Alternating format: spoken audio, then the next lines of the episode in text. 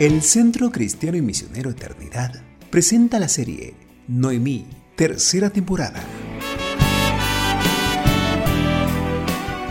Alabado sea el Señor, que hizo que no te faltara hoy un pariente redentor, que su nombre sea celebrado en Israel. Ruth, capítulo 4, versículo 14. Perdí a mi familia y mis sueños, mi historia acabó. Serie Noemí, tercera temporada. Del día de la amargura al día de redención, con Ever Galito. Hoy vuelvo a mi tierra, mas no como dueña. He cambiado de nombre. Buenos días, nuevamente nos encontramos compartiendo en este espacio Biblia, apuntes y unos mates amargos para este episodio 8 de la serie Noemí, tercera temporada. El título hoy es Noemí haciendo discípulos. Ahora le doy lugar a Fiona para que les lea la porción del día. Hola, hoy leeremos un versículo del primer capítulo y otro en el último capítulo de Ruth. Así volvió Noemí y Ruth la moabita su nuera con ella. Ruth 1:22. Y tomando Noemí el hijo, lo puso en su regazo y fue su haya. Ruth 4:16. Gracias. No me inscribí en ningún curso de discipulado. La tía Fina, así la conocíamos en nuestra iglesia, me esperaba todos los jueves en su casa. Yo tenía unos 12 años, ella había sido mi maestra de escuela dominical.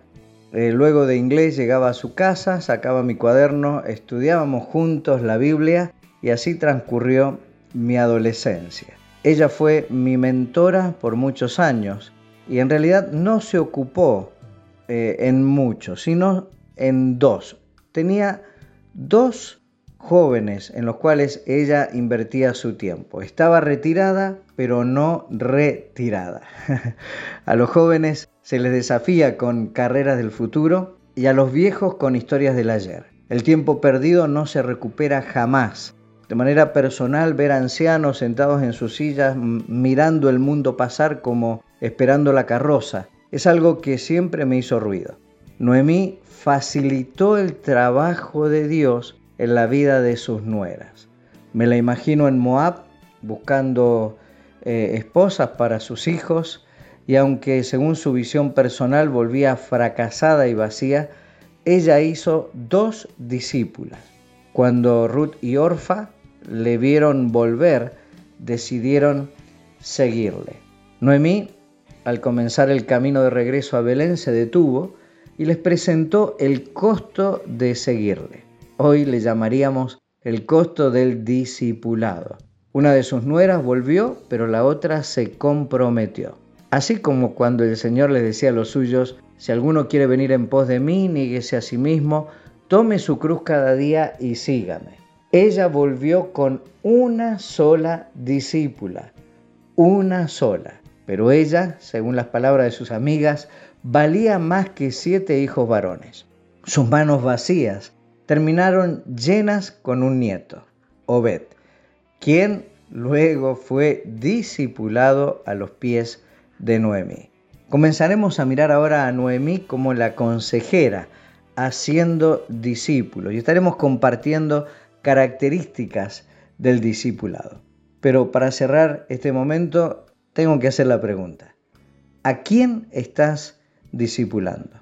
Oramos, Señor, en este camino sé que tu misión no ha cambiado. Aquí estoy, muéstrame esa Ruth o ese Obed. Señor, cuenta conmigo. Amén.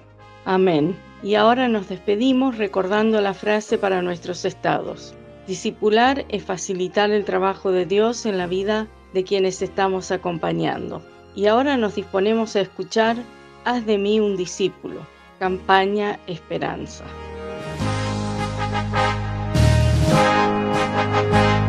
Dejamos las tinieblas de este mundo